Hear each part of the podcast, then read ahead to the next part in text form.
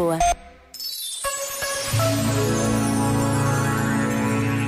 Só o amor dá sentido à vida. Sem amor, tornamos-nos estéreis, amargos. Sem amor, perdemos a capacidade de nos abrirmos aos outros e à vida. Quem alguma vez encontrou realmente Cristo aprende com ele a fazer da sua vida uma entrega gratuitamente, por amor. É esse o segredo dos santos, de homens como São João de Deus ou o Padre Damião, o apóstolo dos leprosos, ou de mulheres como Teresa de Calcutá.